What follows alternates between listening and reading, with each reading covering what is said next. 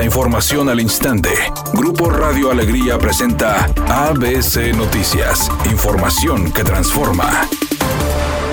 ¿Qué tal? Muy buenas tardes, esta es la información. La Suprema Corte de Justicia de la Nación ordenó que el proceso de selección del fiscal general se detenga para ser analizado. El actuario de la Suprema Corte, Juan José Morgan, notificó la suspensión cuyo promovente es el gobernador de Nuevo León, quien ha manifestado su inconformidad con la forma como la mayoría del Congreso, conformada por los diputados del PRI y el PAN con apoyo de Morena y la independiente Jessica Martínez. El documento emitido por la Suprema Corte respecto al incidente de suspensión derivado de la controversia constitucional 238 diagonal 2022 explica que se concede la suspensión solicitada por el Poder Ejecutivo del Estado de Nuevo León para los efectos precisados en el presente acuerdo.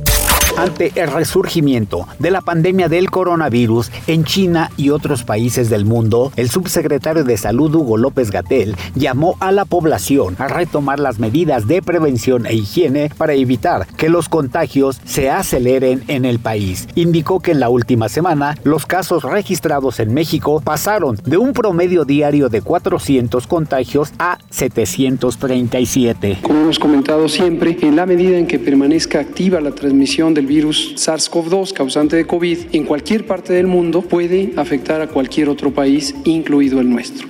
Y desde la semana 45, en este momento estamos en la semana 48, empezó un incremento progresivo. Pero afortunadamente el incremento no es acelerado, es mucho más lento de lo que fue la reducción de casos y esto es muy importante tenerlo presente.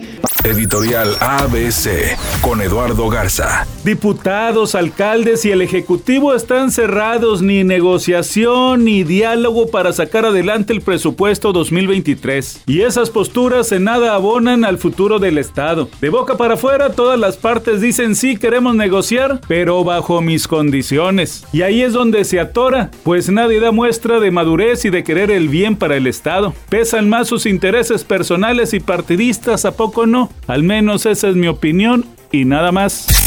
Figuras del medio artístico asistieron ayer al Palacio de Bellas Artes en la Ciudad de México para darle el último adiós a Héctor Bonilla. El actor fue homenajeado durante la tarde. Ahí también obviamente estuvo presente su familia, su esposa y sus dos hijos. Ellos comentaron que se sienten tranquilos porque su papá se fue en paz y que en vida hizo cuanto quiso. Descanse en paz.